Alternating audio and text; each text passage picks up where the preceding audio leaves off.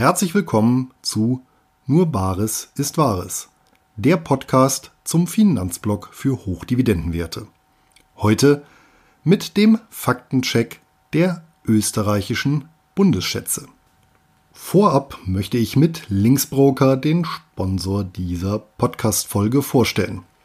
Linksbroker ist der deutsche Ableger des gleichnamigen 2006 in den Niederlanden gegründeten Online-Brokers und hierzulande in Berlin beheimatet. Einkommensinvestoren, die Wert auf ein kostenloses Wertpapierdepot, günstige und transparente Gebühren und Zugang zu mehr als 100 Börsen weltweit legen, sind bei Linksbroker gut aufgehoben. Selbst exotische Wertpapiere lassen sich hier zu attraktiven Konditionen handeln.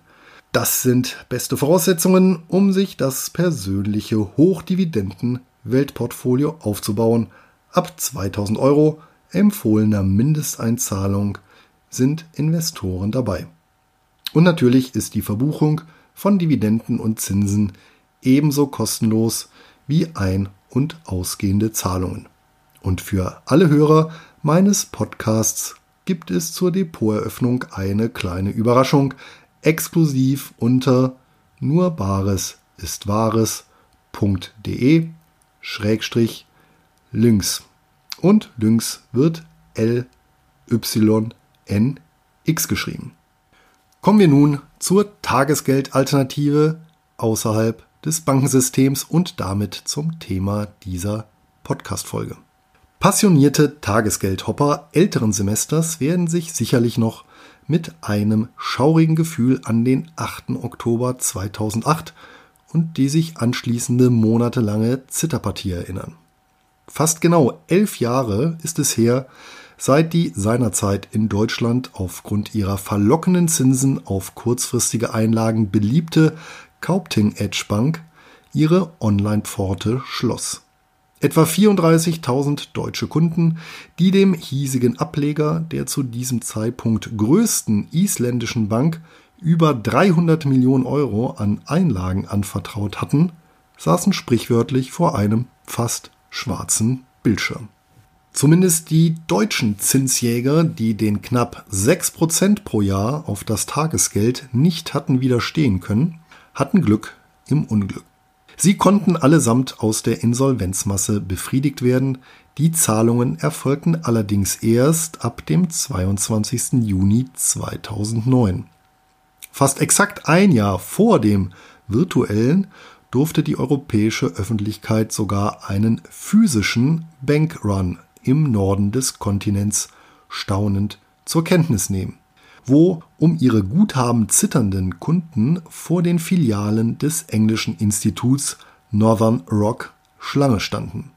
Trotz dieser Umstände sowie der im Zuge der Euro-Krise zutage getretenen Risse im Fundament des europäischen Bankensektors machen Bankeinlagen mit 40 Prozent des liquiden Vermögens, Stand Ende 2018, des Deutschen liebste Geldanlage dar.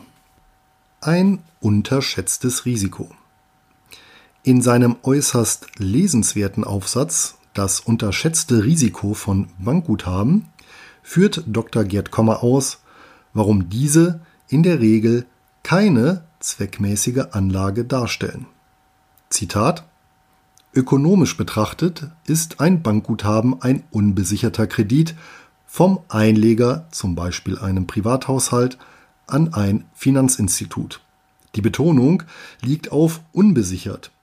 Zudem reicht der Einleger diesen unbesicherten Kredit als Bankguthaben an ein hochverschuldetes Unternehmen aus, die Bank. Der typische Fremdkapitalanteil am Gesamtkapital einer Bank beträgt 92 Prozent. Die privaten Sicherungssysteme der drei Bankengruppen in Deutschland, Genossenschaftsbanken, öffentliche Banken und private Banken, die deutlich höhere Sicherungsgrenzen haben, bieten im Fall einer systemischen Bankenkrise, wie sie 2008, 2009 in Deutschland und zeitgleich in vielen anderen Staaten ausbrach, und wie es sie in den letzten 200 Jahren in vielen Ländern oder Regionen mehrfach gegeben hat, keinen hinreichenden Schutz. Dafür sind sie zu klein und schwach. Zitat Ende. Auch darauf, dass Bankenpleiten gar nicht mal so selten vorkommen, weist Komma hin.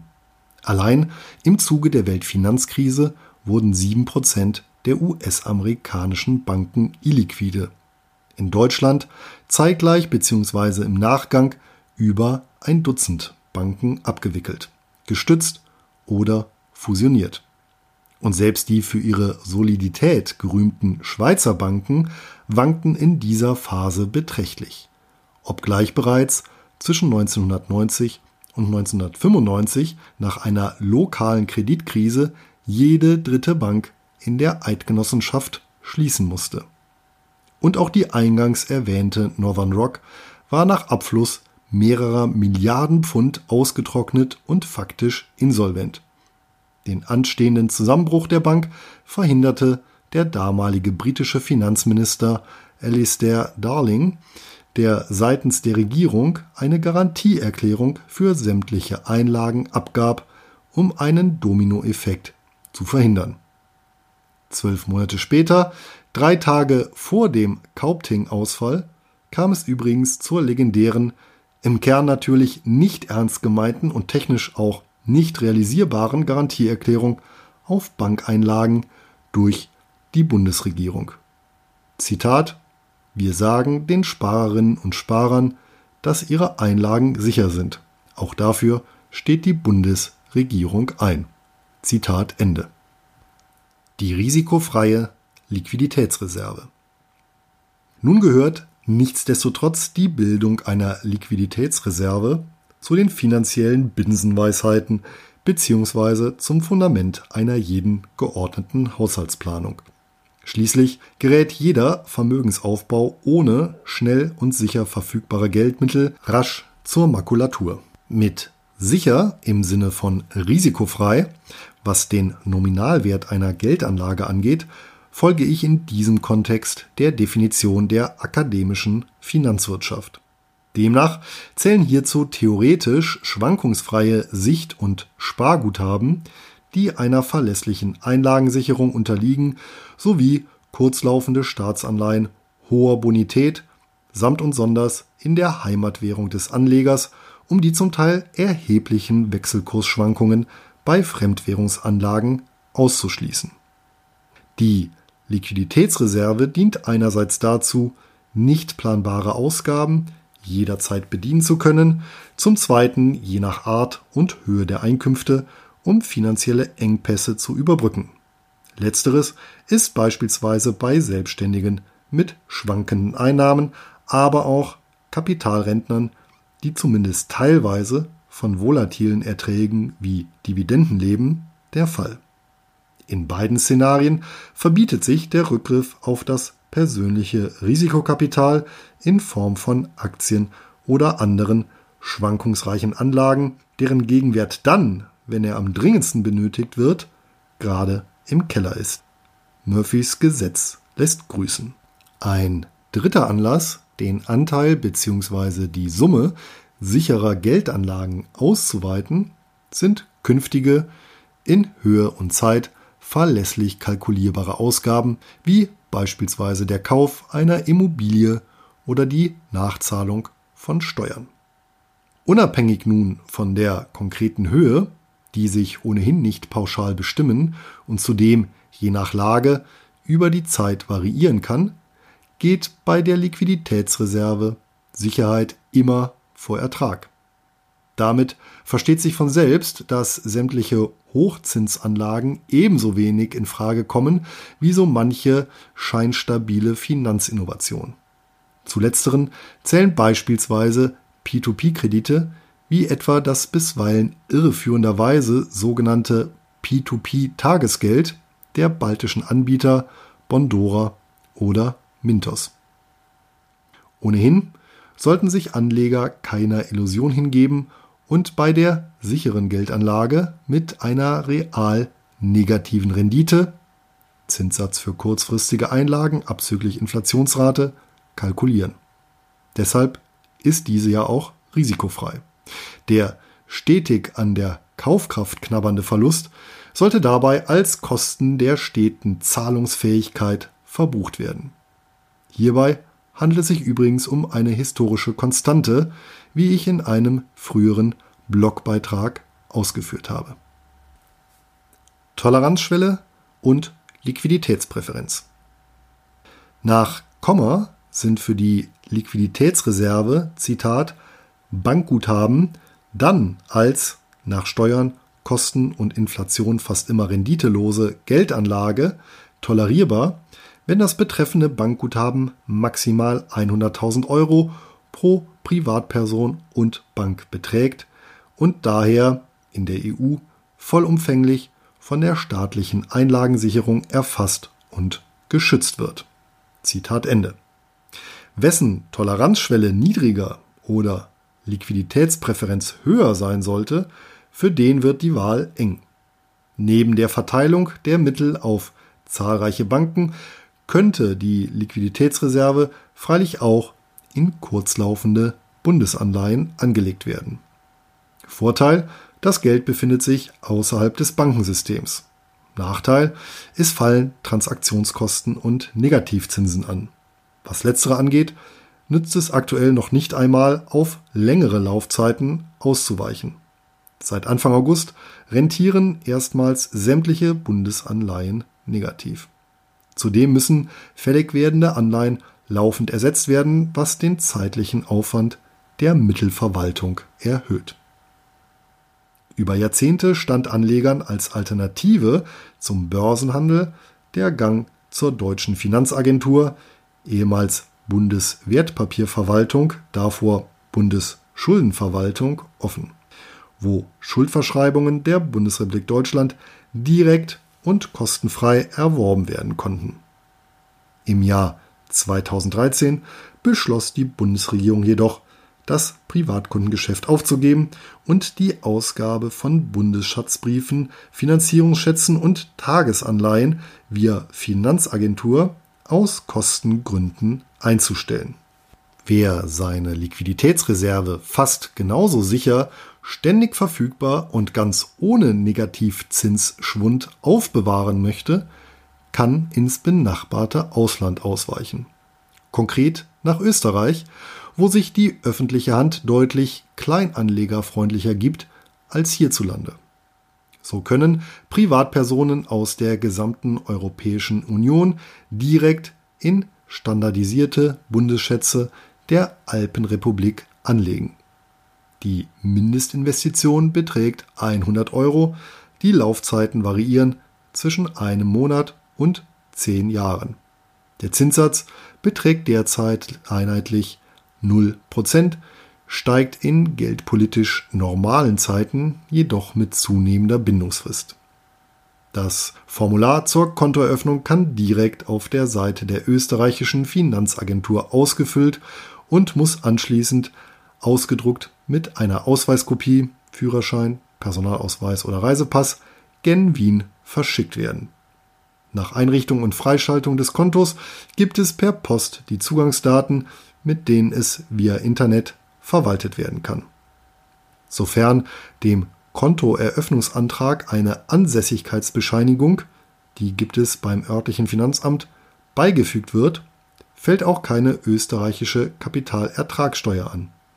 Hierzulande wird auf etwaige Erträge die Abgeltungssteuer fällig, sofern der Sparerpauschbetrag ausgeschöpft wurde. Diese müssen Anleger übrigens selbst deklarieren. Alle gängigen Fragen zum Angebot beantwortet die Finanzagentur auf der eigens dafür eingerichteten Seite. Tu Felix Austria. De facto handelt es sich bei den österreichischen Bundesschätzen um ein Festgeldangebot, welches am kurzen Ende monatlich verfügbar ist. Wird das Geld zum Laufzeitende nicht abgerufen, wird es übrigens für denselben Zeitraum erneut zu den dann geltenden Bedingungen angelegt. Stellt sich die Frage, warum die Republik Österreich das Angebot überhaupt aufrechterhält. Schließlich weisen auch nahezu alle österreichischen Bundesanleihen eine negative Verzinsung auf. Der Verdacht liegt nahe, dass es sich um ein kostenneutrales Zugeständnis an kleine Sparer handelt. Vollgesogen mit geliehenem Geld haben sich die gewitzten Österreicher ohnehin schon. So emittierten sie bereits vor zwei Jahren erstmalig Bundesanleihen mit einer Laufzeit von 100 Jahren, für die fast keine Zinsen fällig werden. Bleibt abschließend noch die Frage der Bonität zu klären. Die Kreditwürdigkeit Österreichs wird derzeit von S&P mit AA+, von Moody's mit AA1 sowie von Fitch mit AA+ und damit durchweg eine Stufe niedriger als die der Bundesrepublik Deutschland bewertet. Zumindest im Hause S&P rangiert Österreich damit sogar auf einer Stufe mit den USA. Damit liegen sie am oberen Ende des High Grade. Anders ausgedrückt ist ein Zitat Ausfallrisiko so gut wie vernachlässigbar. Zitat Ende. Spätestens seit 2008 sind jedoch die Einschätzungen dieses politisch geförderten Triumvirats, welches unter anderem mit amtlichen Segen in vielen Ländern über die Zentralbankfähigkeit von Sicherheiten entscheidet, mit Vorsicht zu genießen. Gerade SP hat sich hier unrühmlich hervorgetan, nachdem die Agentur drei Tage vor der Lehmann-Pleite das A-Rating des Instituts bestätigte. Trotz des Segens der großen Ratingagenturen und der finanzwirtschaftlichen Einstufung der Bundesschätze als risikofreie Geldanlage bleibt freilich noch ein Restrisiko in Form eines schwarzen Schwans. Obwohl so schwarz, sprich zufällig, ist er auch wieder nicht, wie ein Blick in die Geldgeschichte lehrt. Das musste übrigens auch Island erfahren. Der Bankrott des Inselstaats konnte nach der Pleite der Kaupting Bank sowie zweier weiterer Kreditinstitute allein durch externe Geldgeber, allen voran der Internationale Währungsfonds IWF, abgewendet werden. Historisch betrachtet gilt gleichwohl die eiserne Regel, erst fallen die Banken, dann gegebenenfalls die Staaten. Ich bedanke mich bei meinem Sponsor Linksbroker und wünsche allen Hörern eine ertragreiche Zeit.